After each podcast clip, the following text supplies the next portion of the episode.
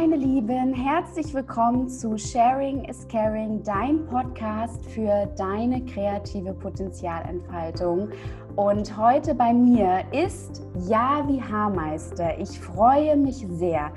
Wenn jemand von euch Javi noch nicht kennen sollte, dann hört jetzt mal genau zu, denn diese liebe Frau ist Autorin, Bloggerin, Speakerin, Influencerin Podcasterin und Fitness- sowie Ernährungsexpertin. Sie ist Mama von zwei kleinen Söhnen und hilft Frauen mit ihrem Podcast Muditieren leicht gemacht und ihrem Blog Mama Moves Frieden, Liebe und Fitness in den Familienalltag zu integrieren. Ja, wie bewegt, ja, wie inspiriert. Eine Powerfrau, die trotz oder gerade wegen Kinder und Familie ihre berufliche Erfüllung gefunden hat und lebt. Auf ihrem Instagram-Kanal Yavi Moves spricht sie offen über Schönheitswahn, Essstörungen, Sportsucht, Depression und ruft auf zu Selbstliebe. Yavi ist authentisch und ermutigt Frauen, zu ihren Körpern zu stehen, ihn so zu lieben, wie er ist und jeden Makel zu feiern. Sie hat bisher erfolgreich zwei Bücher veröffentlicht. Ihr erstes erschien 2018 mit dem Titel bis es weh tut, wie mich meine Sucht nach Aufmerksamkeit zerstörte und landete innerhalb von nur zwei Wochen nach Veröffentlichung in den Spiegel Bestsellerlisten. Ihr zweites Buch erschien nur ein Jahr später, Happy Hashimoto, Leitfaden für ein Leben mit der Krankheit. In diesem Buch teilt sie unter anderem ihre Erfahrungen mit der Autoimmunkrankheit und den Auswirkungen auf ihren Alltag. Mittlerweile schreibt sie an ihrem dritten Buch, das noch in diesem Jahr erscheinen soll. Ich freue mich sehr, dass sie hier ist. Herzlich willkommen, liebe Yavi. Wow, ich muss, ich muss erstmal Wahnsinn, was für eine Einleitung. Ähm, danke, ich bin echt gerade total gerührt. Super schön, tausend Dank. Danke für die Einladung, dass wir sprechen dürfen. Du weißt, ich schätze unsere Gespräche eh sehr, deswegen ist es mir auch eine ja, Ehre und Freude, hier zu sein. Ach, wie schön. Ja, es freut mich sehr, dass du dir die Zeit genommen hast. Ich weiß, dass du unglaublich busy bist und ähm, ja, und freue mich umso sehr, umso sehr, dass du die Zeit gefunden hast. Und ähm, ja, liebe Javi, ich würde gerne mal wissen, oder ich glaube, dass den Zuhörern interessieren würde, wie hat das bei dir eigentlich angefangen? Wann ist das Konzept Yavi, Yavi Moves äh, entstanden, beziehungsweise ähm, wie war das bei dir mit deiner Selbstständigkeit? Wann hast du dich getraut, nach draußen zu gehen, zu sagen so, ey, ich mache jetzt mein eigenes Ding, ich gehe meinen eigenen authentischen Weg. Wie war das bei dir? Mhm. Ähm, ich habe Germanistik studiert, das sollte man vielleicht wissen. Und ich war jemand, der schon immer sich über Sprache ausgedrückt hat, in jeglicher Form. Ich habe ich hab schon Bücher geschrieben, da konnte ich noch nicht schreiben, da habe ich es meinen Eltern diktiert und sie haben es aufgeschrieben, all die Geschichten. Und dann mussten, mussten sie es vortragen. Und ich, ich habe Theater gespielt für meine Familie. Ich habe mich immer über Sprache ausgedrückt. Und irgendwie bin ich einfach, es gab einfach keine Alternative für mich. Also es war für mich immer logisch, mhm. dass ich, ähm, dass ich irgendwas mit Sprache mache, obwohl ich doch auf vielen Abwegen war und sehr orientierungslos war in meinem Leben. Dennoch war das etwas, was mir klar war. Also eben Germanistik studiert, in Redaktion gearbeitet, als Journalistin gearbeitet, als freie Journalistin ähm, neben dem Studium. Ich habe ähm, verschiedene Jobs gemacht in, in Agenturen und äh, bin dann in mein erster Job nach der Uni war dann ähm, die Position einer Chefredakteurin in einem Online-Modemagazin, das damals das größte war so in Deutschland und äh, habe aber schon gemerkt nach einer gewissen Zeit, dass ich mich da nicht so verwirklichen kann, wie ich es gern wollte. Also immer dieses, äh, lass uns doch das machen. Und dann hast du aber einen Chef, der sagt, nee, macht keinen Sinn. Und du bist so, wenn du also wenn man mich kennt, weiß man, dass ich einfach mit dem Kopf durch die Wand und Intuition, dann habe ich eine Idee, dann setze ich sie eine Stunde später um und das war teilweise sehr limitierend. Und, und dann war es eigentlich eine glückliche Fügung, dass mein Mann äh, damals für seinen Arbeitgeber ähm, nach Schottland entsandt wurde und ich habe dann den Job gekündigt, bin natürlich mit und habe dann gleichzeitig auch ein Kind in mir importiert, weil ich war nämlich äh, schwanger. Ähm, gerade in der siebten Woche, dann sind wir nach Schottland gegangen. Und ja, und dann war ich da alleine in Edinburgh und mein Mann hat irgendwie 70 Stunden die Woche gearbeitet und ich kannte noch niemanden. Ich war schwanger. Und was machst du dann? Du kommunizierst über Instagram, was ja recht neu war zu dem Zeitpunkt, 2015. Und ich habe überhaupt nichts dabei gedacht. Ich habe einfach meine Workouts hochgeladen. Ich habe schon immer Sport gemacht und für mich ähm, war das einfach so, ich teile einfach das, was ich mache. Ich hatte da überhaupt keinen Plan und ähm, auch überhaupt keine wirtschaftlichen, beruflichen Ambitionen. Mhm. Das war dann aber so, dass relativ schnell ähm, ja, der, der Account wuchs, der Instagram-Account, weil das Interesse offensichtlich groß war für eine Mutti, die so klein ist mit so einem riesigen Bauch und sich trotzdem bewegt, als äh, wäre da nichts. Und aber dann war es so, dass ich relativ schnell auch festgestellt habe, dass Instagram für mich als Plattform ebenfalls limitierend ist, weil ich mich eben über Sprache ausdrücke. Und dann habe ich einen Blog aufgemacht. Ich hatte schon ein bisschen Erfahrung, weil ich zuvor schon einen Blog hatte über mehrere Jahre, da wo irgendwie noch irgendwie gefühlt niemand Blogs kannte und habe da einfach weitergemacht. Ähm, Rezepte, Workouts, äh, Mindset, wie ich quasi mein Leben schon damals mit gerade Babybauch und dann mit gerade frisch gebackenem, frisch gebackenem Baby, Gott sagt man das. ja, genau. Ich hatte mir ein Baby gebacken und dann war es da und dann habe ich einfach nur ge ja, geteilt, was ich so mache und das war halt, äh, ja. Und dann nach, nach einigen Monaten ähm, kamen die ersten Kooperationsanfragen und ich so, oh mein Gott, da habe ich noch zu meinem Mann gesagt, du kannst dir nicht vorstellen, da ist so eine Firma, die will mir eine Babyflasche schicken. Ich darf dafür Werbung machen. Natürlich noch gar keinen Plan, ähm, wie die mich da eigentlich ausgenommen haben. Aber ähm, ja, aber das war halt geil. Es war für ja, mich unfassbar. Ne? Und dann so ein Kinderwagen und ich habe mich so ins Zeug gelegt. Naja, aber dann sind wir ähm, äh, ja, 2017, Anfang 2017 wieder zurück nach Deutschland und dann bin ich schnurstracks zum Steuerberater, den ich schon vorher hatte, gesagt, so, hier, das mache ich jetzt beruflich, weil ich verdiene jetzt damit Geld. Und seit 2017, also Anfang 2017, bin ich tatsächlich hauptberuflich Bloggerin und mittlerweile sagt man ja Content Creator, weil da sind ja so viele Kanäle, die die man ja teilweise bedient, also ich zumindest. Und ähm, ja, Instagram ist einer davon, wobei ich sagen muss, äh, dass es immer noch eine Plattform ist, die könnte für mich auch, ich will nicht sagen, die können es nicht geben, weil ich schätze den Austausch sehr ähm, und finde das großartig, wie man sich eben Inspiration holen kann. Ich sage immer, es ist ja nur das, was du daraus machst. Ne? Also du kannst ja nicht schimpfen über, über Instagram oder über das Wetter oder über das schlechte Essen oder was auch immer. Es ist immer letztlich das, was du persönlich daraus machst. Und ich ziehe aus Instagram sehr viel Gutes, aber meine Texte, die passen da teilweise nicht rein. Also äh, Podcast, äh, Instagram, äh, Podcast, Blog und so weiter.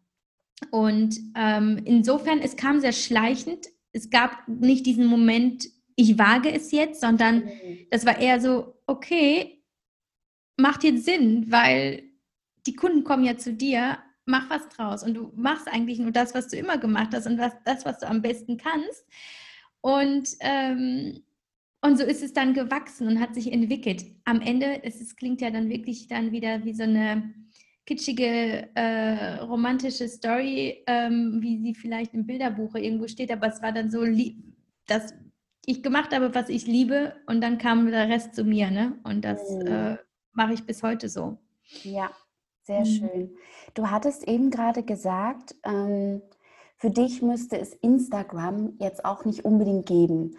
Und es ist vielleicht, oder wo oder was ich zumindest so rausgehört habe, okay, du hättest mehr Raum, Spielmöglichkeiten mit deinen Texten und so weiter. Ähm, was, was gibt es für oder mh, hm, was fehlt dir so ein bisschen auf Instagram? Oder was würdest du kritisieren? Oder warum sagst du, es müsste nicht unbedingt sein?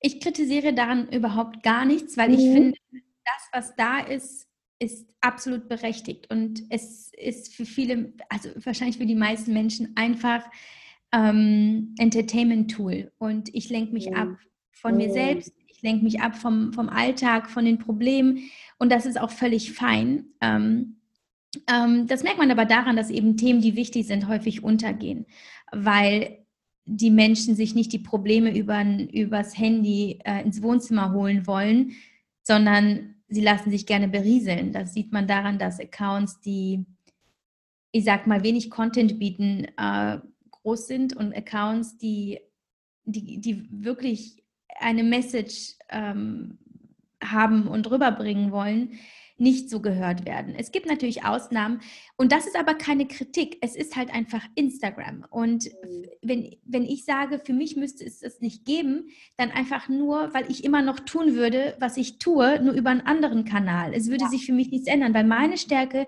sind nicht die Fotos, meine Stärke ist nicht, ähm, äh, was weiß ich, zu zeigen, was ich mir Neues gekauft habe, ähm, und so die schnelle, die Fastfood-Information, sondern für mich geht es ja viel deeper. Und ich weiß, wer sich dafür interessiert, der geht zu meinem Podcast. Wer sich dafür interessiert, geht auf meinen Blog und so weiter oder liest meine Bücher. Äh, das heißt, ich, ich, also ich nutze Instagram wirklich einfach aus Freude an der Sache zum einen und zum anderen auch geschäftlich, weil ich weiß, es ist auch mein Sprachrohr und da machen wir uns nichts vor. Ich verdiene damit mein Geld. Und ähm, es ist eigentlich ein wunderschöner und entspannter Mechanismus, weil ich mache das, was ich tue und es gibt Firmen, die sagen, oh, das passt zu mir. Also kommen die Firmen zu mir und sagen, hey, lass uns was zusammen machen. Und dann sind auf diese Weise in den letzten Jahren so tolle ähm, Kampagnen entstanden und, um, und Umsetzungen und Kontakte. Das will ich auch nicht missen. Das ist das mhm. Geschäftliche und gleichzeitig auch, okay, siehst du, du kannst das Geschäftliche auch mit deiner äh, mit deinen Idealen verbinden. Das musst du gar nicht trennen. Du musst deine Seele nicht verkaufen. Und es ist auch wieder dieses, ähm, glaube nicht, dass du zum Beispiel nur, weil du tiefere oder spirituelle Gedanken hast, dass du damit nicht Geld verdienen kannst. Das ist ja letztlich auch, glaube ich, etwas, was viele kreative Menschen so innehaben, dass sie doch irgendwie negative Glaubenssätze haben, was Geld angeht. Und ähm, da bin ich, bin ich eigentlich mittlerweile eigentlich recht klar, dass ich sage, okay, ich bin halt nun mal auch Unternehmerin und ich habe auch Leute im Team und wir müssen halt einfach Gewinne machen, damit wir alle glücklich sind und weiter an dieser Sache arbeiten können. Und, ähm, und trotzdem kann ich so sein, wie ich bin, weil ich habe gesehen, so, so, so Fehler, äh, fehlerhaft in Anführungsstrichen, wie ich mich zeige und so authentisch, wie ich mich auch zeige, das scheint niemanden abzuschrecken. also nicht, dass ich wüsste.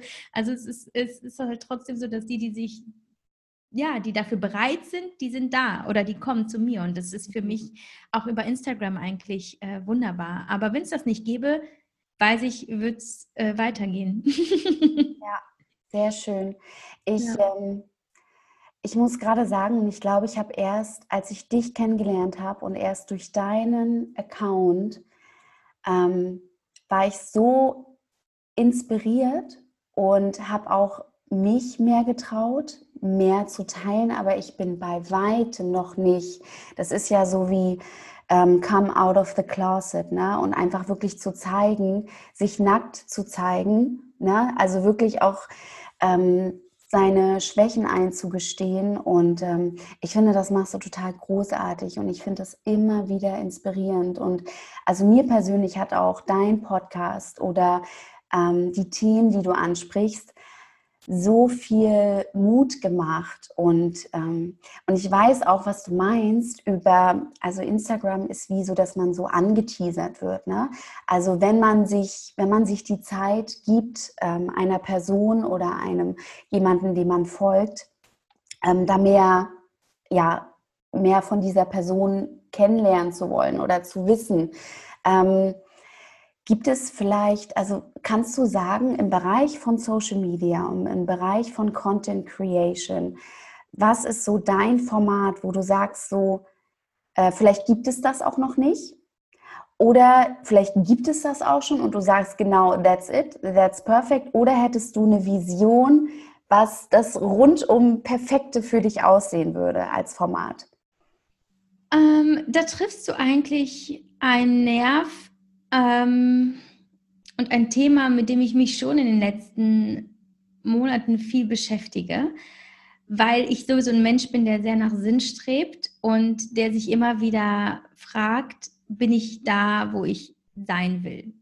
Letztlich weiß ich, ja, du bist da, wo du gerade sein sollst, weil mhm. du hast es selbst gemacht, aber ist da noch mehr?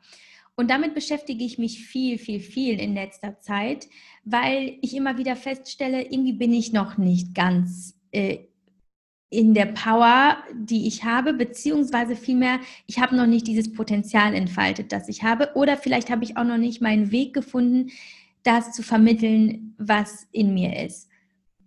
Ähm, es ist auf der einen Seite eine absolute Zufriedenheit und Erfüllung, weil es einfach, es ist einfach so ein Geschenk, dass ich, dass ich meine Wahrheit sagen kann und es gibt Menschen, die hören mir zu. Allein das, das gibt es im Podcast, das gibt es bei Instagram und da bin ich wahnsinnig dankbar für, weil ich könnte das alles erzählen und zwei Leute würden vielleicht äh, mal reinschauen in meine Stories. Aber warum würde ich mir dann die Mühe machen? Weil ich möchte natürlich auch Menschen erreichen mit meiner Geschichte, weil ich weiß, hätte ich jemand vielleicht vor 15 Jahren gehabt, so eine Javi, die mir dann erzählen würde, hör mal, was machst du da gerade mit deinem Körper oder was machst du gerade mit deiner Seele? Da hätte ich vielleicht mal so innegehalten und überlegt, ob, ob sich das alles lohnt. Und das ist so mein Anliegen und es macht mir eben Freude, wenn ich dann Nachrichten bekomme, dass ich inspiriere oder dass ich sogar geholfen habe, dass ich das Leben einer Person verändert habe. Das ist das Großartigste. Wie ich das tun könnte, es gibt sicherlich noch viele Optionen. Ich habe schon viele abgewogen. Ich ähm, ähm, bin auf jeden Fall in der Entwicklung. Ich glaube, ich bin jemand, der, der eigentlich eher den persönlichen, persönlichen Kontakt braucht. Ähm, es ist tatsächlich für mich, kommt sehr mühelos, in die Kamera zu sprechen. Also so eine Story ist für mich so easy gemacht, oh, Verzeihung, so easy gemacht und kostet mich überhaupt keinen Kraftakt. Aber ich habe gerne, ich spüre gerne die Energie der anderen Menschen und sehe, wie sie direkt auf mich reagieren und was, was meine Worte bewegen. Das ist mir bei Veranstaltungen, die ich gemacht habe in der Vergangenheit aufgefallen, bei Vorträgen, die ich gehalten habe, aufgefallen. Das ist nochmal was anderes, wenn sie vor dir sitzen und dir zuhören und du so ein bisschen auch darauf eingehen kannst, wie sie, wie sie dich wahrnehmen und ob sie dich verstehen, ob sie dich nicht verstehen. Und das fehlt mir häufig schon sehr. Und ich glaube, ich würde gerne in Zukunft etwas machen, was, was eben äh, nicht nur über, über Bücher geht oder über die digitale Kommunikations, äh, über den digitalen Kommunikationsweg. Aber da bin ich noch nicht so weit. Ähm, auf der anderen Seite sehe ich mich häufig auch einfach im stillen Kämmerlein sitzen und Bücher schreiben. Das ist auch meins. Ich liebe die, ich will nicht sagen Einsamkeit, aber ich liebe das Alleinsein. Ich liebe es, allein zu sein mit mir und meinen Gedanken. Und wenn ich sie zu Papier bringen kann und ich kann mich darin total verlieren und vergessen und stundenlang schreiben. Und weiß, da, da bin ich schnell im Flow. Und dieser Zustand des Flows, das ist für mich eigentlich, das ist für mich ein Maßstab für Erfolg, weil da weiß ich, ich habe etwas gefunden, das mich eben in diesen ganz besonderen Zustand versetzt, der der Arbeit von Leben und Liebe gar nicht mehr trennt, weil dann verschwimmt alles und du bist so in der Freude und ähm, eben in dieser Erfüllung und das ist auch meins. Wahrscheinlich mache ich deswegen so vieles, weil ich mich nicht entscheiden kann, was mir am besten gefällt. Wir hm. werden sehen. Ich bin doch neu jung. Absolut. Und ich glaube, alles ist ein Prozess. Und wie du so schön äh, sagst, auch wenn man so die Samen sieht und man weiß irgendwie noch nicht so, wo das so richtig hingeht, aber ja, manche Dinge, ich glaube, dass man sich manchmal auch erlaubt, dass manche Dinge sich entwickeln müssen, dass es Zeit dauert, auch wenn es ein Jahr dauert, zwei Jahre, drei Jahre, vier Jahre, bis man so weit ist und das Baby nach draußen bringt, auf die Straße bringt. Manchmal muss man noch die richtigen Menschen dazu anziehen oder die richtigen Möglichkeiten. Und ja, und da bin ich mir aber bei dir total sicher, weil ähm, dass du da deinen Weg gehst und dass wir von dir noch ganz viel hören werden, weil ich finde, in dir steckt ja auch so eine kleine Künstlerseele. Und mhm. ähm, du bist, für mich bist du auch so ein multikreativer Mensch und ähm, universell und machst viele Dinge ähm, nicht unbedingt gleichzeitig, aber dann bist du da mal wieder, dann hast du den Hut auf, dann hast du den Hut auf. Ähm, für viele, ich glaube, viele deine Follower und ich glaube auch viele Zuhörer, die jetzt mehr über dich erfahren, wir haben das ja eingangs gesagt, was du alles machst, Autorin, Bloggerin, Speakerin, Podcasterin, Fitness, Ernährung und so weiter und so fort.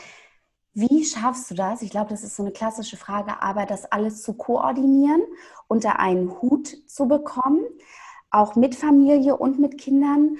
Ähm, ja, wie ist das für dich möglich? Wie kannst du das für dich kreieren, dieses Leben? Ich glaube, das würde viele nochmal helfen oder inspirieren, dass es möglich ist.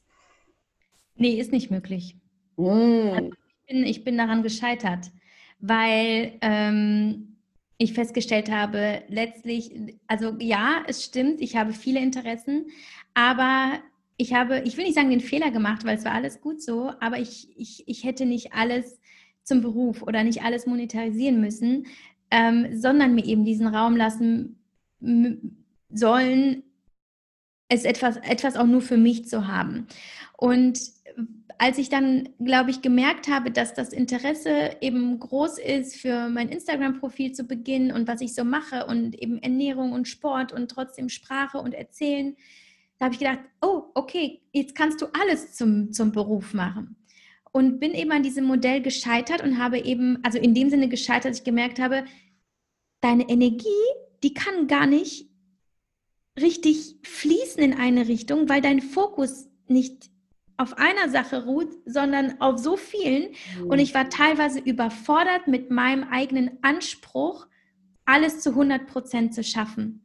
Und als jemand, wenn man mich kennt, meine Geschichte vor allem und mein Buch zum Beispiel, dann weiß er, dass ich immer den Hang zur Perfektion habe. Also einfach aufgrund dessen, dass ich schon immer so war. Ich habe immer danach gestrebt, alles möglichst gut zu machen.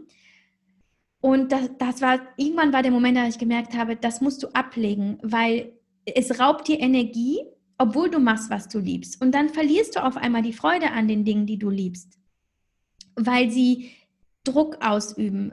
Es, es kam wirklich wie, wie, so, so, wie so ein, ähm, ähm, wie so ein Jojo immer wieder zu mir zurück. Energie rein, aber direkt wieder raus, weil ich es einfach nicht zentrieren konnte. Und dann habe ich ja dann, bin dann schon so vor einem halben Jahr, ein bisschen länger also in mich gegangen und habe dann zu Beginn des Jahres äh, festgestellt oder für mich auch sofort beschlossen, dass ich zum Beispiel kein Fitnesscoach mehr sein will, dass ich keine Ernährungsberatung mehr mache, weil das sind Dinge, da habe ich das Wissen und dann habe ich auch die Erfahrung und ich habe auch äh, die Qualifikation, weil ich Ausbildung dazu gemacht habe in den letzten Jahren. Aber jetzt ist an der Zeit, mich auf das zu konzentrieren, wo mein Herz wirklich hingeht.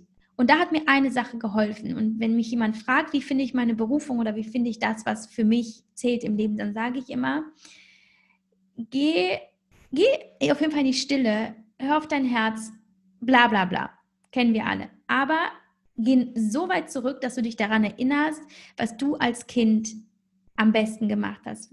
Was ist was ist der Mensch in dir, bevor er all diese Anzüge angezogen hat? Die Anzüge ähm, durch die Erfahrung in der Schule, durch die Ansprüche der Eltern, durch das, was sie von dir erwarten, dein Studium, dann vielleicht die Rolle als Mutter, all das. Das bist ja nicht du, das sind die Rollen. Aber was ist wirklich in dir drin? Was hast du als Kind mit der größten Freude getan? Wo war dein Interesse und wo hast du das Gefühl für Raum und Zeit verloren, weil du da wirklich auch im Flow warst? Und da hat es mich einfach wie der Schlag getroffen. So, ja, ist doch logisch. Du hast halt immer geschrieben und erzählt. Fokussier dich darauf. Da ist, da liegt, da liegt die Liebe zu den Dingen und da ist dein Herz. Und dann habe ich einfach nur die Konsequenz daraus gezogen und gesagt, ich muss ja nicht, nicht mehr über Fitness reden, weil es ist immer noch Teil meines Gesundheitskonzeptes, des Ganzheitlichen, dass ich sage, letztlich das, was ich ja versuche zu vermitteln, wie kannst du ein Leben in Fülle und in Gesundheit und so weiter leben, obwohl du ja viele Aufgaben ähm, und Rollen hast in deinem Leben. Wie kannst du es vereinbaren, auch trotzdem selbstbestimmtes und, und freies und sagen wir mal, geiles Leben zu leben. Ne? Und ähm, das kann ich ja trotzdem machen, aber eben nicht mehr als Coach. Und allein diese Entscheidung hat mir sehr viel Druck genommen und hat mir gezeigt, es ist okay, wenn du, wenn du wieder einen Schritt zurückgehst, weil es ist eigentlich ein Schritt nach vorne. Also auch wenn du, wenn, wenn du eine Entscheidung rückgängig machst und sagst, okay, ich habe zwar das und das studiert, viele Jahre investiert, Ausbildung gemacht, Geld reingesteckt, whatever, aber wenn du feststellst, eigentlich blockiert dich das und eigentlich war es vielleicht nicht der richtige Weg. Dann ist es super wichtig, auch zu sagen, ich fange morgen, nein, am besten noch heute damit an, in eine andere Richtung zu denken. Und so war es bei mir und das hat mir sehr viel gebracht, weil jetzt fließt die Energie ähm, in die Dinge, die mir wirklich die, die größte Freude bereiten. Es ist immer noch recht diffus, weil es sind immer noch viele Dinge, die parallel laufen, aber am Ende ist es trotzdem, es dreht sich alles um, um, um, um die Sprache und das ist für mich das Wichtigste. Und deswegen kann ich dir gar nicht sagen, wie man das machen kann, weil ich glaube, da stößt man schnell an seine Grenzen. Und seitdem ich Fitness zum Beispiel nur noch für mich mache, ähm, genieße ich das ganz anders. Und es ist wirklich mein, ein ganz anderes Ventil und auch eine, eine ganz an, ein anderes Werkzeug, ähm, das ich früher hatte. Dieses, okay, einfach loslassen, auspowern, ähm, kurz den Kopf ausschalten. Letztlich auch eine Art von Meditation, weil du machst in dem Moment nichts anderes. Und das habe ich wieder. Und zum Beispiel habe ich vor ein paar Monaten wieder angefangen zu malen und habe hin und wieder mein Bild gezeigt. Und dann kamen natürlich ähm, Fragen, also was heißt natürlich, so sind Follower halt gerne, vielleicht sind es auch einfach nur nett, sagen, mhm. oh, verkaufst du das Bild? Und habe ich gesagt, hm, nein, das ist mein, das ist meins. Nicht, ich werde nicht schon wieder eine Leidenschaft monetarisieren. Und weil ich halt eben die Erfahrung gemacht habe, es ist gut, etwas nur für sich zu haben. Wir können ja noch mal reden, wenn da vielleicht ein Scheck von zwei Millionen über die Ladentheke wandert hier für dein Bild, dann werde ich vielleicht noch mal überlegen, ob es doch Sinn macht. Äh, nein, aber ähm, ich weiß natürlich nicht, was kommt. Ich bin ja jemand, der verändert sich so gefühlt äh, nicht alle sieben Jahre, sondern alle sieben Wochen und komme immer wieder auf neue Ideen, habe neue Bedürfnisse, dann probiere ich einfach aus, weil ich weiß, mir kann gar nichts passieren. Im Zweifel mache ich es wieder rückgängig und mache was Neues. Und äh, aber so ist jetzt aktuell mein State of Mind, dass ich sage, where, where focus goes, energy flows. Und äh, ich fokussiere mich einfach auf äh, auf, äh, ja, auf die Message, die ich halt eben über meine Kanäle streue. Mhm. Ja, super. Ähm, es ist ja eigentlich total interessant, eigentlich ja auch ein Geschenk, eigentlich auch ein bisschen Fluch und Segen, was ich raushöre, dass man, dass du eigentlich so viel Potenzial in dir hast oder beziehungsweise Möglichkeiten, wie du dein Leben leben könntest. Also wenn du sagst, okay, jetzt male ich ein Bild und allein das resoniert auch mit Menschen und du hättest theoretisch könntest du auch diesen Weg gehen und dein Business im Bereich Kunst irgendwie erweitern oder beziehungsweise ein Künstlerleben leben oder du könntest, oder das tust du ja auch schon, oder es wäre ähm, im Bereich Speaker. Also es gibt ja, es ist ja so weit, das Feld, ne? Und ich finde, also es ist ja zum einen total toll, weil ich glaube, die wird es vielleicht nie so passieren, dass du gar nicht mehr weißt. Es gibt einfach zu viele Dinge. Ne? Das Buffet ist irgendwie so groß. Ähm, was würdest du Menschen mit auf den Weg geben, die ständig auch hin und her gerissen sind. Und ich kenne viele, gerade bei den Kreativen, die probieren sich dann mal da aus, die machen dann mal das, mal dann das und so, aber kriegen zu 100 Prozent auch Dinge vielleicht auch nicht fertig. Ne? Oder es liegt dann irgendwie so rum oder so. Was würdest du den Menschen, wie findet man von all den Dingen, die man ja so gern hat und die mit, auch mit einer Leidenschaft, ähm, wie schafft man das sich wirklich irgendwie, dass man auch Dinge auf die Straße bringt? Wie schafft man das? Ja, ich glaube, das ist für viele ein Lebensthema. Ich kenne auch viele Künstler, Kreative, die da eben viel suchen. Und aus, aus meiner Sicht ist es natürlich erstmal, finde das, was du machen willst. Leichter gesagt als getan. Und ich glaube, das kannst du nicht forcieren. Das ziehst du, also allein dieses Gefühl, das ziehst du auch in dein Leben, wenn du es zulässt. Ich glaube, da musst du ganz viel verarbeiten. Ich glaube, das sind ganz viele Blockaden, die da sind, wenn du nicht herausfindest, was es ist, weil da vielleicht viele Glaubenssätze sind, die dich zurückhalten, weil sie eben sagen, aber damit kannst du eh kein Geld verdienen. Und äh, meine Eltern würden, die würden mich ja hier enterben oder whatever. Also so viele Dinge, die man für sich entschlüsseln muss. Und wie macht man das? Es gibt viele Wege. Es gibt den Weg der Meditation. Und dann sitzt du da Monate und denkst, passiert nichts warum mache ich das? Und dann kommt der Tag, da bist du gar nicht in der Meditation. Dann bist du meinetwegen beim Staubsaugen und dann kriegst du die Erleuchtung. Also man darf nicht erwarten, dass wenn man sich jetzt in dem Moment hinsetzt und nachdenkt, was mache ich jetzt, dass dann auch alles kommt. Aber ich glaube, wenn du in eine bestimmte Energie kommst, wenn du in eine, wenn du ein, einen bestimmten, eine bestimmte Einstellung zu dir und zum Leben hast, und zwar eine positive, dass du dich selbst bestärkst und dass du dich nicht runterziehst, weil du sagst, funktioniert doch gar nicht oder jetzt hat schon wieder nicht geklappt, sondern eben, dass du weißt, das, was du kannst, kannst du gut. Und wenn es aber noch nicht das ist, dann ist da vielleicht was anderes, aber lass dem Zeit. Und gleichzeitig bin ich jemand, der sagt, emotionalisiere den Job nicht zu stark. Ich glaube, viele, gerade in der heutigen Gesellschaft, die ja sehr optimierungswütig ist. Und es sind ja überall jetzt die Spiris, die dann sagen, mach, was du liebst und ähm, das Leben wird gut zu dir sein. Und das kann einen, der vielleicht gar nicht so gesinnt ist, ja schon stressen. Und ich bin dann jemand, der auch sagt, es ist auch okay, einfach nur wirtschaftlich zu denken, unternehmerisch zu denken, zu sagen, okay, ich habe halt nur mal meine Leidenschaft, zum Beispiel das Malen und ich würde gerne mit Malen Geld verdienen, aber ich kann es mir finanziell nicht erlauben, weil mir ist auch wichtig, Sicherheit im Leben zu haben, dann ist es aus meiner Perspektive okay, sich einen, also alles andere als nicht okay. Es ist absolut richtig, sich einen Job zu suchen, der Geld bringt, der vielleicht nicht die Erfüllung bringt, aber der Geld bringt, sodass du den meinetwegen von 9 to 5 machst und danach widmest du dich deiner Leidenschaft und, Leidenschaft und guckst, was passiert. Hier ist natürlich in dem Moment ähm, der Widerspruch ein bisschen, dass ich sage, okay, aber zentriere dich und fokussiere dich auf das, was du machen willst, damit die Energie dorthin fließt. Aber wir können auch nicht so verblendet sein und denken, dass es auch über Jahre funktioniert.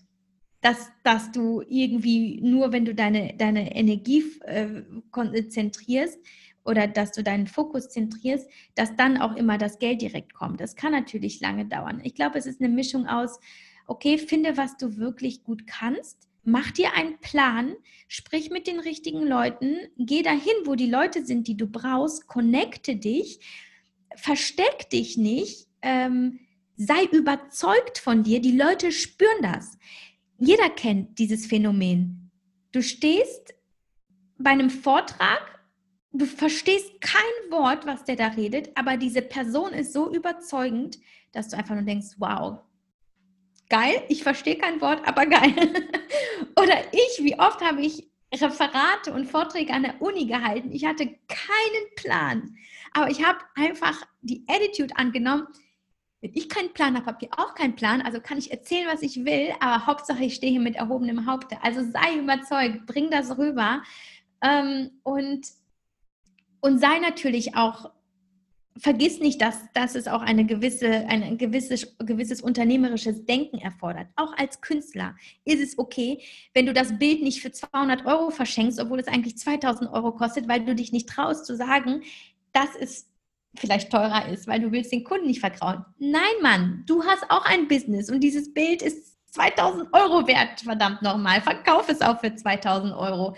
Wenn ich jetzt an die ersten drei Kunden, dann an den fünften, der vielleicht irgendwann kommt. Und der wird kommen, weil er das nämlich zu schätzen weiß. Also es ist zum einen eben dieses, ich, das Problem ist, ich, ich habe immer so ein bisschen Sorge, jemandem vom Kopf zu stoßen, weil es natürlich auch viele individuelle Beispiele gibt, die sagen, mache ich alles, funktioniert trotzdem nicht. Leichter gesagt als getan es gibt sicherlich viele Schicksale, wo ich dann auch ratlos bin und nicht weiß, woran es liegt. Das kann nur die Person selber wissen. Vielleicht wirklich, weil sie etwas nicht gelöst hat in ihrem Leben ähm, und nicht in ihrer Kraft ist und nicht in der Liebe ist und in all diesen Energien, die wichtig sind, um Erfolg zu haben. Und das vergessen viele häufig, dass Erfolg nicht nur der Umgang mit Zahlen ist oder nicht nur der richtige Kontakt, sondern halt auch die richtige Energie und die brauchst du. Und deswegen sage ich immer, kümmere dich auch um dein Herz, kümmere dich nicht nur darum, dass du von morgens bis spät in der Firma und Powers Powers, kümmere dich darum, dass es dir wirklich als Mensch gut geht. Und dann ziehst du vielleicht wirklich, davon bin ich eigentlich überzeugt, auch die Dinge an und die Menschen an, die dir helfen, das zu tun, was du, was du wirklich tun willst. Mhm, sehr schön. Ja, wie würdest du auch sagen, dass das auch etwas mit Selbstwert zu tun hat? Also zumindest wenn man sagt, so, nee, ich traue mich, ich äh, verscherbe mein Bild für 200 Euro, es hätte vielleicht einen Wert von 2000 Euro oder wenn man so, also viele Frauen haben das ja auch, ne? Diesen Gedanken, playing small, ich möchte liebenswert sein, ich möchte geliebt werden. Ähm, ja, was, was, magst, was magst du diesen Frauen mit auf den Weg geben, die immer noch nicht, also Männer haben es teilweise leichter, sich zu verkaufen, rauszugehen, sich groß zu machen und zu sagen, auch besser in Verhandlungen und einfach zu sagen, ich bin hier der Geilste. Was möchtest du Frauen mit auf den Weg geben, dass sie sagen, ich bin hier mal die Geilste? Oder ich, ich habe so viel Feuer, was ja, was würdest du denen sagen? Also zum einen ist es sicherlich auch ein Prozess, weil Selbstbewusstsein ist nicht so gemacht. Ich glaube, wenn ich zurückblicke auf mein Leben, sind einfach viele Dinge passiert, die mich sehr selbstbewusst gemacht haben. Ich bin total klein und ich komme in den Raum wahrscheinlich denke, okay, wer, was will dieser Zwerg hier? Aber ich denke nicht in meiner Größe. Ich sehe meine Größe nicht. Ich sehe nur, was ich kann und was ich geben kann. Und ich glaube, relativ schnell, so wie ich das immer wieder gehört habe, ist, dass man merkt, dass ich sehr groß bin und auf einmal bin ich auf Augenhöhe. Es ist wirklich das, was du gibst. Aber das ist deine Entscheidung. Wenn du entscheidest, dass du geil bist, bist du es auch. Auch ein Phänomen, das ich als Beispiel nennen kann. Du siehst eine Frau, die vielleicht nicht dem ähm, Schönheitsideal des äh, 21. Jahrhunderts entspricht. Sie ist vielleicht etwas rundlicher, hat vielleicht nicht die Haarfarbe, die jetzt on vogue ist. Und sie kommt rein und du denkst, was für ein schöner Mensch. Und du siehst nicht ihre ihre, was weiß ich, Extra-Kilos, die vielleicht ähm, in einer Zeitschrift auffallen würden, dann würde man sagen, oh, Plus Size. Du siehst das nicht, du siehst nicht, ähm, dass da vielleicht, keine Ahnung, dass sie eine Brille trägt, dass sie Pickel hat, sondern du siehst nur ihre Attitude. Und das ist es. Das kannst du dir nirgends kaufen, aber das kannst du dir erarbeiten. Und ähm, das habe ich schon häufig erlebt, dass ich, also in Gesprächen vor allem mit Frauen, die gesagt haben, sie, sie haben ganz bewusst in Meditation, in Manifestation, Vision oder auch sogar in Therapien ähm, und auch indem sie einfach rausgegangen sind und einfach gemacht haben, gelernt, dieses Selbstbewusstsein aufzubauen. Und das, das sollten wir, weil das bringt uns sehr, sehr viel im Leben, wenn wir eben rausgehen und sagen, so, hier bin ich und ich kann euch was geben. Gebt mir nicht das Gefühl, dass ihr mir was geben könnt. Und das war ganz wichtig auch in meinem Business. Ich glaube, ich war zu Beginn auch so, oh, vielen Dank, dass ihr mit mir zusammenarbeiten dürft, dass ihr mit mir zusammenarbeiten wollt. Äh, was kann ich euch geben? Und heute sage ich, okay, ähm, danke für das Angebot, ich lasse das auf mich wirken und ähm, ich kann mal schauen, was ich für euch tun kann. So in dem Sinne. Mhm. Und, und das hat so viel geändert in meinem Business, gerade in dem Instagram- oder Influencer-Business, dass Agenturen, zu denen ich Nein gesagt habe, dass Agenturen, zu denen ich gesagt habe, nicht unter diesem Preis. Und Agenturen, zu denen ich gesagt habe, nee, nee, das kriegt ihr jetzt nicht mehr. Wir haben gesagt, so und hier ist Schluss. Das sind die Agenturen, die mit mir jetzt über Jahre zusammenarbeiten. Wow. Du vergraulst die nicht. Du zeigst ihnen einfach nur, dass sie mit einem, mit einem Partner zusammenarbeiten auf Augenhöhe, der einfach sagt, hier sind meine Limits. Ich, bin, ich, ich kann euch geben, was ihr braucht, aber das ist die vereinbarte Leistung. Das ist das, was ich geben möchte. Also am Ende stelle ich immer wieder fest, ein Nein bedeutet nicht oder ein, ein irgendwie, irgendeine Form von Ablehnung, Ablehnung bedeutet nicht, dass du den Menschen vergraulst. Du zeigst ihm einfach nur, dass hier eine professionelle Basis herrscht und auch, dass du eben deinen Wert hast. Und wenn du deinen Wert vermittelst, und ich stelle immer wieder fest, das kannst du auf ganz viele andere Lebensbereiche ausweiten, zum Beispiel auch die Wirkung von Frauen auf Männer. Ich kenne Frauen, die erhöhen die Männer. Und werfen sich denen so ein bisschen vor die Füße. Und mir tut es immer wahnsinnig weh in der Seele, das zu sehen, weil der Effekt ist immer der gleiche. Die Frauen werden nicht so behandelt, wie sie behandelt werden möchten. Und genauso ist es auch im Business. Und es muss gar nicht sein, aber es ist deine Entscheidung. Wenn du vor den Spiegel immer wieder gehst und dir immer wieder sagst, in Affirmation, es ist wirklich ein so einfaches Tool, kostet dich eine Minute am Tag. Stell dich vor den Spiegel und sag, du bist geil und du bist es und du hast das, was, was die Menschen wollen. Und die können sich glücklich schätzen, dass sie dich jetzt hier haben. Mach das und dein Hirn fängt nach ein paar Wochen an, das zu glauben. Das, das ist wirtschaft, äh, wirtschaftlich, das ist wissenschaftlich erwiesen, dass das Hirn nach einer Zeit, wenn du es ihm immer wieder einhämmerst, wird es das verstehen. Und das wirst du ausstrahlen über deine Körpersprache, über äh, die Energie, die du hast, wenn du in den Raum kommst, egal wie klein du bist, egal wie dick du bist, egal wie wie pickelig du bist. Wenn du das hast, kannst du die Leute flashen. Aber das, das ist Arbeit. Das, daran mhm. musst du arbeiten, wenn es dir wichtig ist. Und wenn du eine, gerade eine Frau bist, die vielleicht in einem Männerberuf arbeitet oder die in höheren Positionen arbeitet, klassisch, die meisten Führungspersonen sind nun mal männlich. Es ist schwer, sich als Frau dort zu behaupten, sicherlich, aber wenn es dir, wenn es dir wichtig ist, mitzuhalten, und ich glaube, das sollte uns Frauen immer wichtig sein, dann arbeite an deiner Persönlichkeit und arbeite an deiner Seele und löse das auf, was dich davon abhält, zu denken, dass du wirklich ein toller und sehenswerter und liebenswerter, äh, wertvoller Mensch bist. Sehr schön. Ja, vielen lieben Dank. Ähm, das äh, war sehr, eben sehr, sehr inspirierend. Ähm, zum Thema Körper zum Thema Frau sein, zum Thema Mutter sein, zum Thema Weiblichkeit. Ähm, wenn man so die letzten Jahre bei dir verfolgt hat, beziehungsweise auch für die Menschen, die auch dein Buch kennen oder vielleicht die sie, äh, die es noch nicht kennen, was waren für dich immer so deine Lebensthemen? Also es war ja auf jeden Fall, was ich zumindest bisher von dir weiß, es war das Thema Perfektionismus, ähm, sich selbst zu lieben und anzuerkennen, so wie man ist. Ähm, aber auch hattest du in der Vergangenheit, in den letzten Jahren deine Hürden damit, ähm, perfekt sein zu wollen, toll aussehen zu wollen, ähm, natürlich mental perfekt zu sein, eine super ne, Karriere irgendwie hinzulegen, Anerkennung. Ähm, ja, magst du noch mal die Leute, die das, den Weg vielleicht noch nicht so kennen, mal so einen kurzen Rundumschlag, beziehungsweise was so deine Themen immer für dich, für dich waren? Ähm, unterm Strich ist das größte Thema für mich Liebe, ähm, mhm. weil das letztlich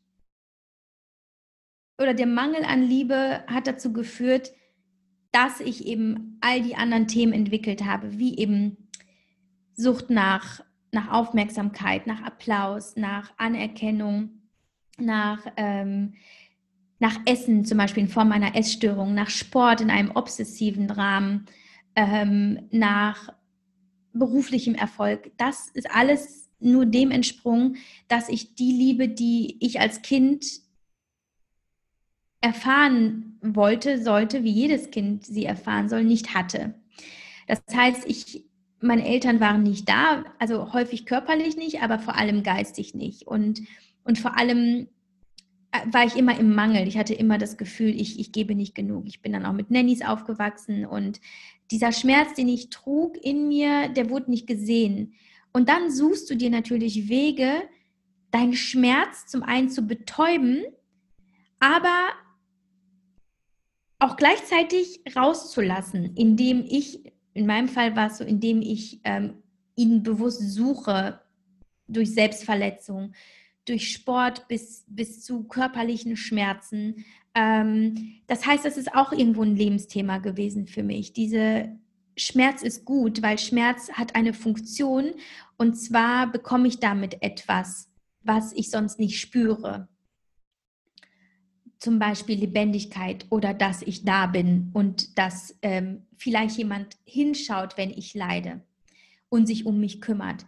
Ähm, und das war natürlich nicht bewusst, nicht präsent, als ich in der Pubertät war oder auch nicht, als ich 20 war. Ich war natürlich immer der Überzeugung, ich bin halt ein extremer Mensch. Ich liebe es halt, Bungee zu springen und mich zu besaufen und in Südafrika morgens um fünf durch die Gegend zu laufen, obwohl man nicht über, über äh, da durch die Straßen laufen soll natürlich. Das ist recht gefährlich. Oder ich bin halt so.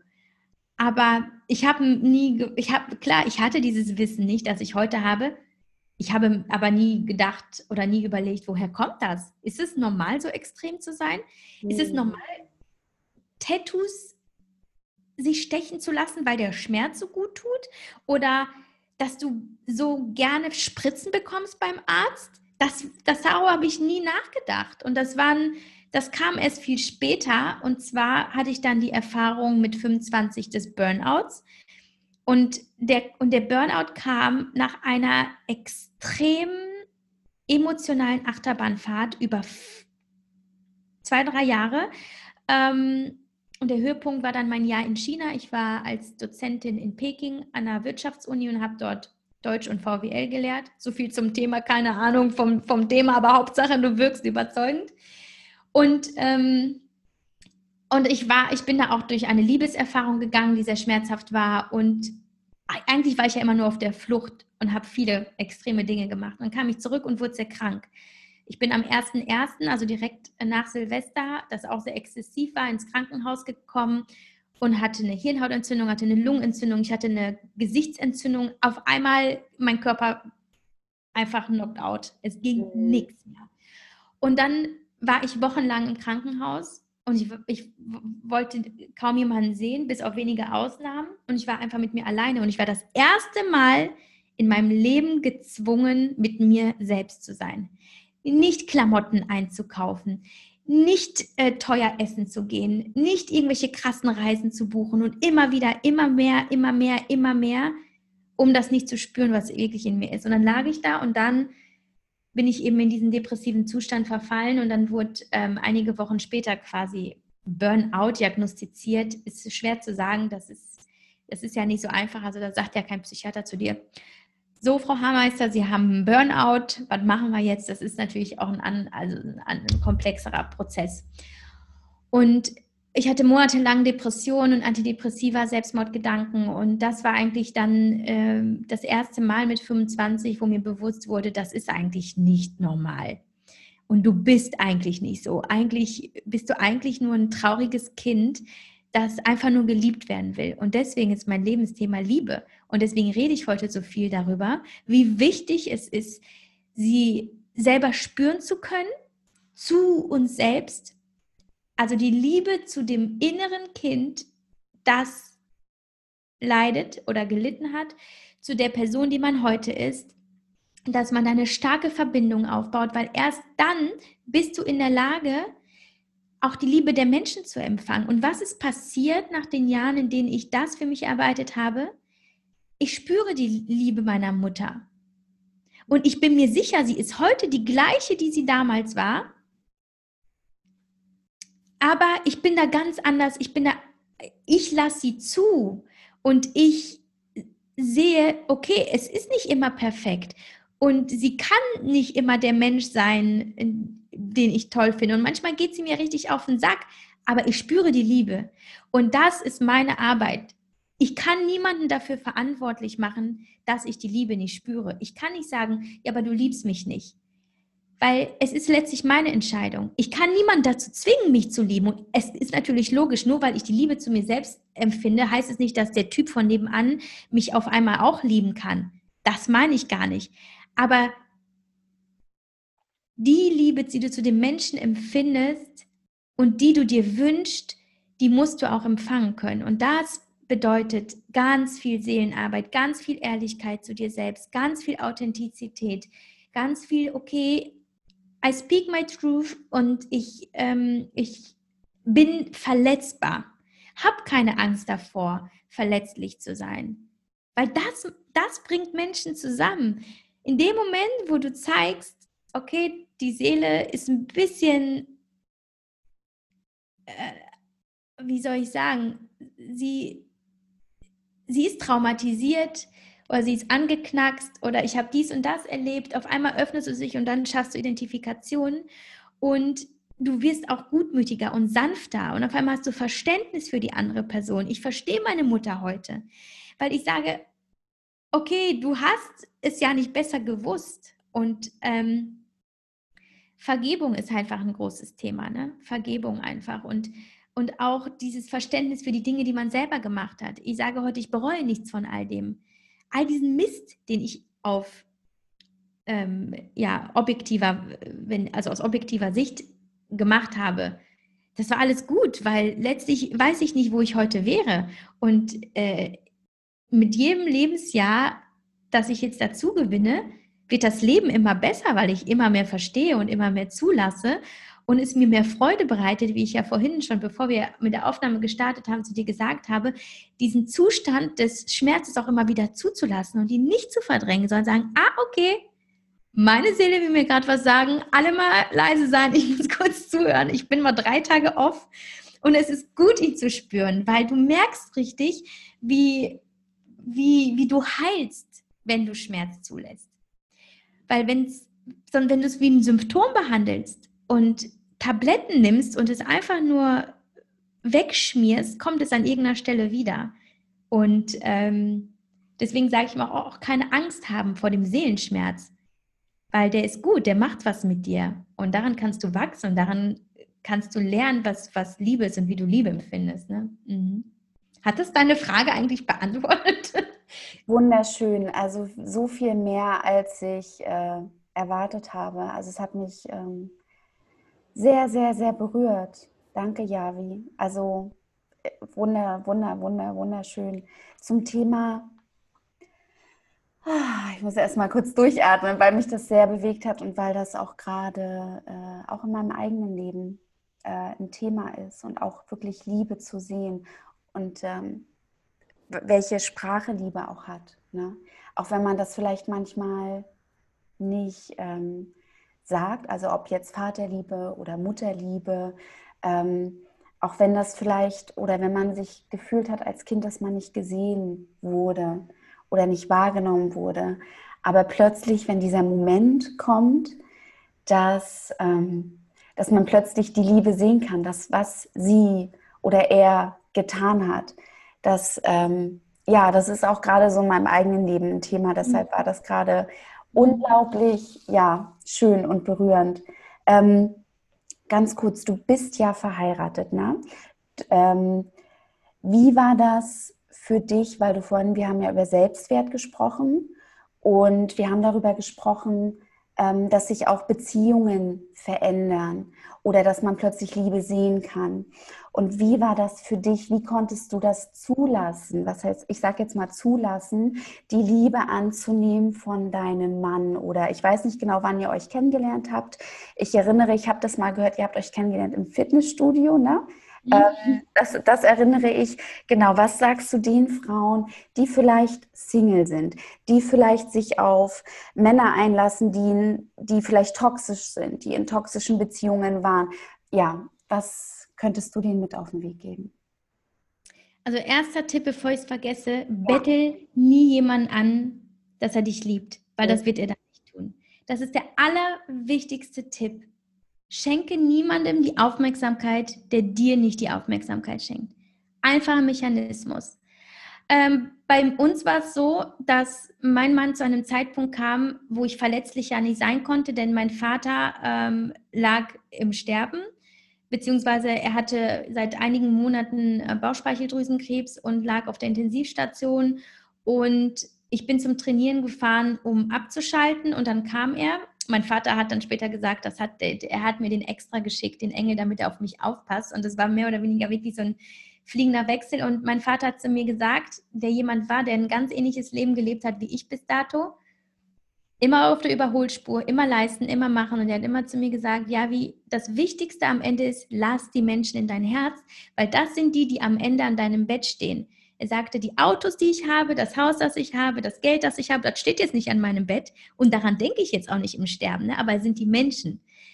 Und das war so, okay, und ich habe es bis dato nie wirklich gemacht. Ich habe alle auf Abstand gehalten, um nicht zu sehr. Dennoch war ich noch lange nicht so weit zu sagen, okay, lieb mich, ich liebe dich, alles gut. Noch lange nicht. Aber es hatte sich was geöffnet in mir. Und ich habe mich auf den Mann eingelassen, weil es meine Intuition war. Und aus der Intuition heraus ist eine Entscheidung entstanden. Und das ist null romantisch. Ich habe gesagt, ich entscheide mich für diesen Mann. Weil erstens, er gibt mir ein Gefühl der Sicherheit und der, der weicht nicht von deiner Seite, egal wie du bist. Und ich habe mich ihm gezeigt, weil ich einfach so wenig Kraft hatte, mich um meine Schönheit zu kümmern, hat er mich gesehen, wie mich bis dato kein Mann gesehen hatte. Also so wie ich halt morgens manchmal aus dem Bett aufstehe oder wie verheult oder wie was auch immer, richtig down. Ich habe ihm in unserem ersten Date von meinen Therapien erzählt und von meinen Depressionen, die ich hatte, wo ich mal im Nachhinein dann dachte, was tust du hier? Aber er ist nicht von meiner Seite gewichen. Und da habe ich gesagt, okay, das ist der Mann, der hat das Potenzial, bei dir zu sein bis an dein Ende, bis an dein Lebensende. Und das war dann die Entscheidung. Sag, Javi, du bist halt noch nicht so weit und du kannst die Liebe noch nicht zulassen, aber sei nicht so dumm und renn wieder weg. Und er war auch sehr hartnäckig, muss ich sagen. Er hat auch gesagt, kannst machen, was du willst, ich bleibe eh hier. Der war ja beim dritten Date, wusste er ja schon, wir werden heiraten und Kinder haben. Und ich gesagt, okay, wenn du meinst. er war definitiv derjenige, der der mehr liebte und mehr gab und mich mitzog. Aber allein, dass ich das zugelassen habe, war sehr viel. Und ich bin nach sechs, sieben Wochen bei ihm eingezogen, weil mein Vater den Wunsch hatte, vor seinem Tod noch das Ergebnis meiner Masterarbeit. Ich habe dort mit der Masterarbeit immer so ein bisschen vor mir hergeschoben, weil ich halt schon viele Jobs hatte. Sagte, ich will, bevor ich sterbe, noch sehen, dass du deinen Abschluss gemacht hast. Und ich sage, wie soll ich das machen? Du liegst im Sterben, ich bin täglich bei dir, ich muss arbeiten, um meine Miete zu bezahlen und jetzt soll ich noch meine Masterarbeit schreiben. Dann hat mein Mann damals gesagt, komm, zieh bei mir ein, ich kümmere mich um dich. Habe ich mich darauf eingelassen. Wir hatten keine Honeymoon-Phase, wir hatten keine äh, Frischverliebtheitsphase, weil das erste Jahr war einfach nur Hölle, weil ich meine, das Leid, mein, um, um, ja, wegen der Erkrankung meines Vaters plus die Liebe zu meinem neuen Partner. Aber es war halt, ich war immer nur so dazwischen. Aber er war halt immer da und ich habe mich immer wieder dafür entschieden. Und ich bin immer kurz davor gewesen, wegzulaufen, weil ich mir dachte, oh, es wird mir zu viel. Dieser Druck, da ist jemand, der will dich lieben und ich hatte, war so in der Angst. Aber ich habe immer gesagt, ja, wie du bleibst, ja, wie du bleibst, du lässt es zu, du lässt es zu, du lässt es zu. Und ich habe mich gezwungen. Und es klingt wirklich dramatisch, weil ich war ja verliebt. Ich mochte ihn ja wirklich sehr. Er war, er hat mich fasziniert, aber es war diese, diese Angst, glaube ich, in mir drin, mich jemandem zu öffnen und zu zeigen, so auch ohne Abdeckstift und ohne gekämmten Haar und auch mal mit Tränen in den Augen und auch mal mit den Pickeln im Gesicht und all dem. Und das hat mir einfach gezeigt, auch in der, in der Phase mit, dem, mit meinem Vater, wie er für meine Familie da war und ich wusste, der, der hat alles. Wonach suchst du denn dann noch? Hm. Und es gibt ja dieses großartige Buch, Liebe dich selbst und es ist egal, wen du heiratest. Und ich kann es nur jedem empfehlen, weil dir so viel klar wird, denn häufig ist es nur in dir drin, dass du glaubst, keine erfüllte Beziehung zu leben. Also guck gar nicht so sehr auf den anderen. Guck, was mit dir nicht stimmt. Mhm. Ich bin weit davon äh, entfernt zu sagen, nee, Scheidung ist dann gar keine Option. Es gibt natürlich auch Beispiele, ist sie schon, sollte man vielleicht auch.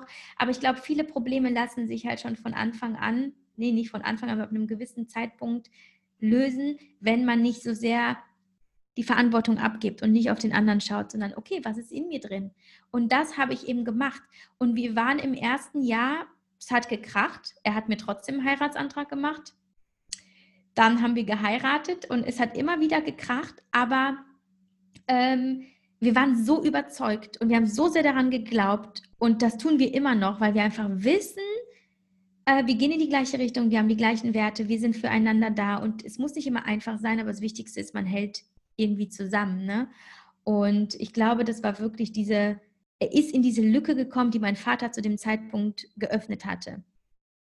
Wäre er ein halbes Jahr vorher gekommen, als mein Vater gesund war und ich noch in einer anderen Blase, ich weiß nicht, ob er den Zugang geschafft hätte. Also es war einfach äh, der, richtige Zeit, der, der richtige Zeitpunkt, der richtige Ort und meine Entscheidung, mich darauf einzulassen. Wow, so schön. ich, ich habe, wenn du willst, ich sitze hier ja voll. Ich den Rosamunde Pilcher Roman schreiben. Also Rosamunde Pilcher nicht, aber. Oh Mann, ey, ich fange gleich an zu heulen. Du, ja, wie ganz ah. ehrlich, ähm, ich schreibe ja selbst auch Drehbuch, ne? Und ähm, also, wenn deine Geschichte nicht irgendwann mal verfilmt werden äh, sollte, weiß ich auch nicht mehr, du. Also, äh, ich würde oh. sofort dein Buch äh, und ich würde es an Produktionsfirmen schicken. Ich weiß auch nicht, das muss unbedingt gemacht werden, weil. Ach Gott, ey, ich habe wirklich, ich habe jetzt keine Taschentücher hier. Ach Gott, meine Liebe, ich, ich danke dir so sehr.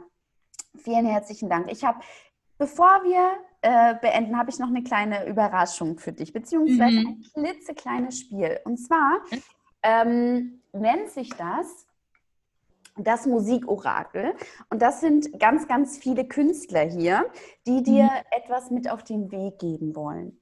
Mhm. Ähm, und ich werde jetzt einfach mal mischen und du mhm. sagst Stopp und ich werde die obere Karte äh, nehmen, sozusagen. Stopp. Okay. So, dann gucken wir mal, welcher Künstler. Björk. Also ich zeige dir mal ganz kurz mhm. die Karte. Okay, also Björk sagt, Devour Life Whole. Organize an orgy, orgy, also eine Orgie, with the mhm. sky and the sea. Optimism is energy. So, ich werde dir, also, ich mhm. werde dir das nachher nochmal zuschicken, Foto machen und es gibt ja auch nochmal ein Booklet. Oh ja. Ich werde dir auch nochmal dazu, was es noch mehr zu bedeuten hat, ne? werde ich dir nochmal zuschicken. Und ich glaube, Optimismus ist Energy ähm, oder ist Energie. Ich finde, das passt total gut auf dich und du bist für mich ähm, trotz alle, trotz auch deiner Hürden, die du ähm, ja durch, durch, durchgangen bist und mir fehlen schon fast die Worte, ähm, bist du so ein optimistischer Mensch und ähm, trägst so viel Liebe in dir. Und ja, da möchte ich mich ganz herzlich bedanken für heute. Danke und ähm, ja, ich, ach Gott, ja, ich bin mir sicher, dass, äh, dass wir da noch äh, ganz viel hören. Für alle, die mehr über dich wissen wollen, die mehr über dich erfahren wollen, die deine Geschichte toll finden, wie können sie dich finden? Ähm, wo sollen Sie, genau, sag doch, hau doch einfach mal raus. Wie kann man dich finden? Oh. Also ich sage immer Google. ja.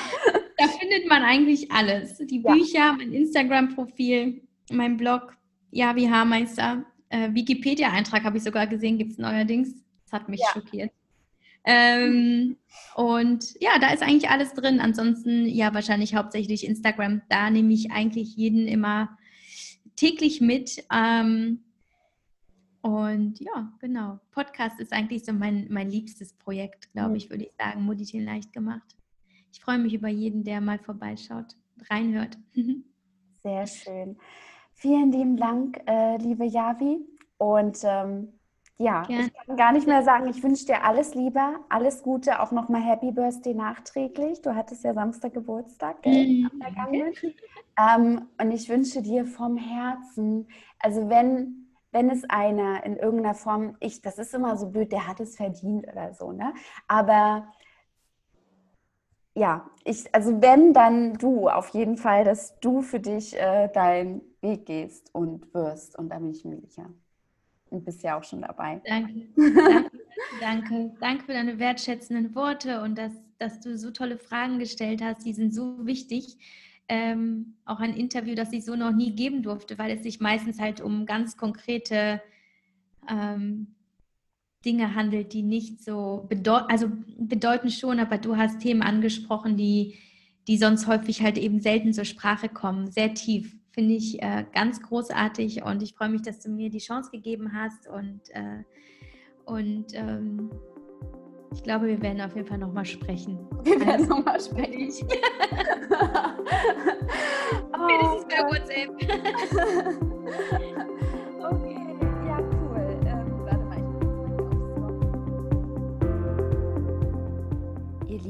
Wenn euch die Folge gefallen hat, wenn sie euch inspiriert hat, wenn sie euch motiviert hat oder wenn sie euch berührt oder bewegt hat, dann freut es mich sehr, wenn ihr unter dieser Folge auf Instagram einen Kommentar hinterlasst unter @lydiashares oder @sharingiscaringofficial oder aber wenn ihr die Folge mit anderen teilt, mit eurer, mit eurer Familie, mit euren Freunden.